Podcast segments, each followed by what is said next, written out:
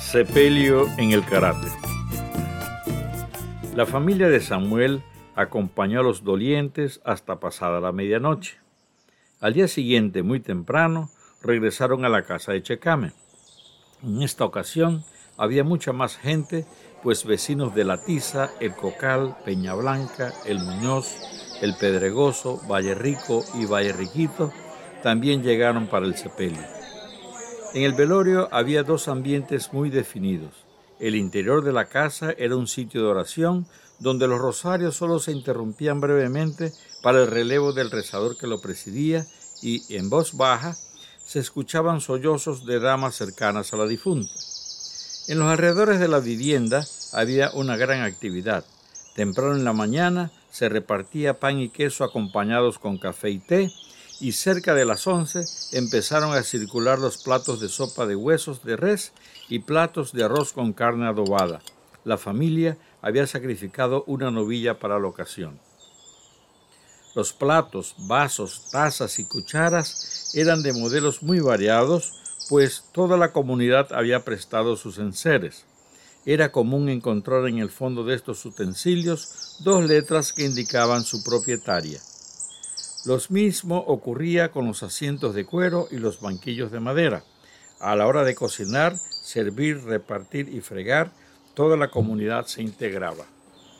Los participantes, especialmente los varones, se acomodaban en grupos debajo de los frondosos árboles de mango que abundaban entre las casas del karate.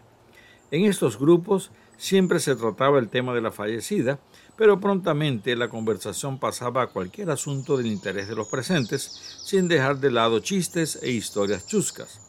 A veces se daba una desconexión absoluta de la situación de duelo y algunos soltaban ruidosas carcajadas que contenían penosamente cuando otras personas hacían ver lo impropio de las mismas. Algo curioso que se daba en los velorios era la separación por sexo y por edad aparentemente como resabio de los orígenes semitas de nuestros antepasados. Las mujeres atendían los rezos, pero solo los hombres iban al cementerio, mientras que los niños estaban excluidos de todo.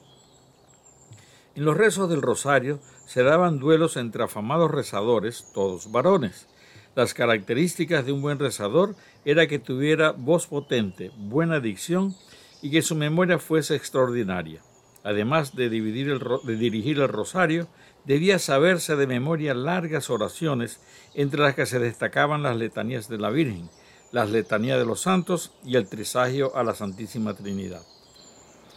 A eso de las 10 de la mañana, Manuel de Jesús González Ruiz, oriundo de la Tiza, al igual que la difunta, saltó al centro del salón y con voz potente, pegándose en el pecho, arrancó.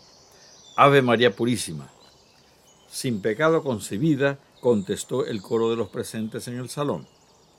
Es el inicio de todo rosario, pero como Manuel de Jesús González Ruiz era un afamado rezador, su participación tuvo muchos otros elementos. Inició con la señal de la cruz, luego el yo pecador y continuó con el credo, un Padre Nuestro, tres Ave Marías y un Gloria. Después presentó cada uno de los cinco misterios gozosos los que corresponden al día lunes, y después de cada uno las oraciones correspondientes, que son un Padre Nuestro, diez Ave Marías y un Gloria. Hasta aquí llegaban los rezadores comunes, pero el hombre de la tiza continuó. Las letanías de la Virgen las inició con el Kyrie eleison o Señor ten piedad. Luego recitó 52 líneas de alabanzas a la Virgen y en cada una la audiencia respondió ruega por ella. Al final dirigió el Cordero de Dios y culminó con una oración pidiendo la intercesión de la Virgen por la difunta. Para iniciar las letanías de los santos lo hizo también con el Kyrie eleison.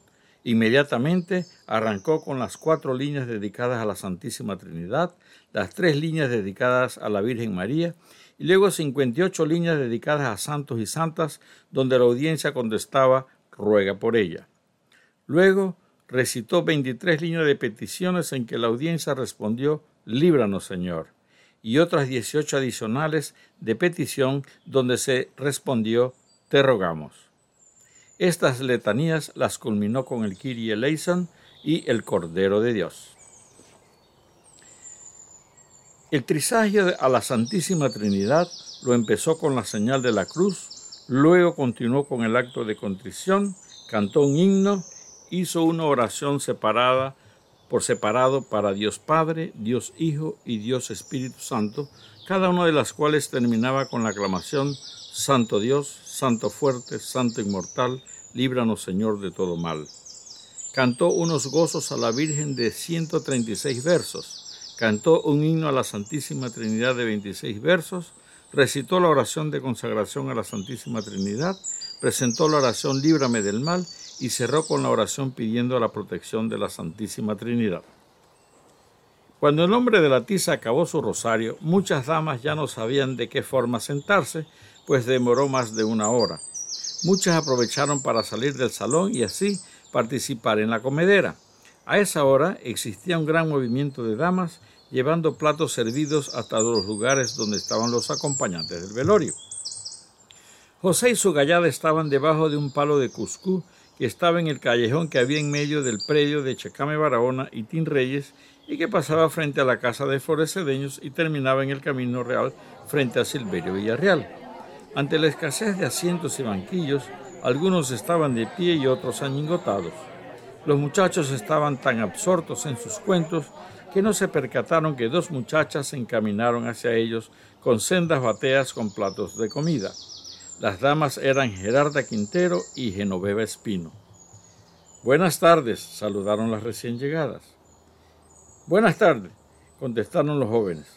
Aquellos que estaban en cuclillas se levantaron rápidamente. Por la expresión de sus rostros, a todos los muchachos les agradó el encuentro con las dos hermosas muchachas. José no pudo esconder la gran emoción que sentía al ver por tercer día consecutivo a Genoveva. ¿Ya ustedes comieron? preguntó Gerarda, quien era prima de José.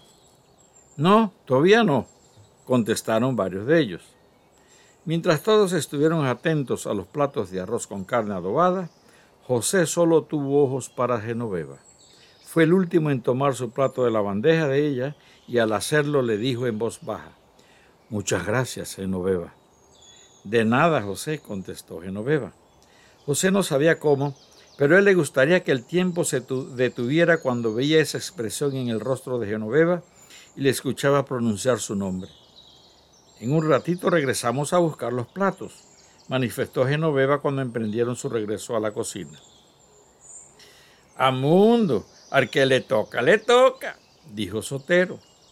¿Y eso sote? preguntó Moisés. ¿No te diste cuenta que hay uno enamorado? ¿Quién? ¿No lo viste cuando llegaron las muchachas? Parecía que no topaba el suelo. Ante los comentarios, José solo sonreía, pero el color rojísimo de su rostro indicaba que era él a quien se estaba refiriendo Sotero. Moisés seguía un poco despistado, por lo que preguntó, ¿y a quién le gusta José? Bueno, Moisés, la verdad que no te diste cuenta de nada, intervino Chico.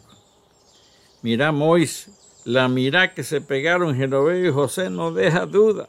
Esa gente está enamorada y yo hallo que ese amor va a ser puyú, sentenció Sotero.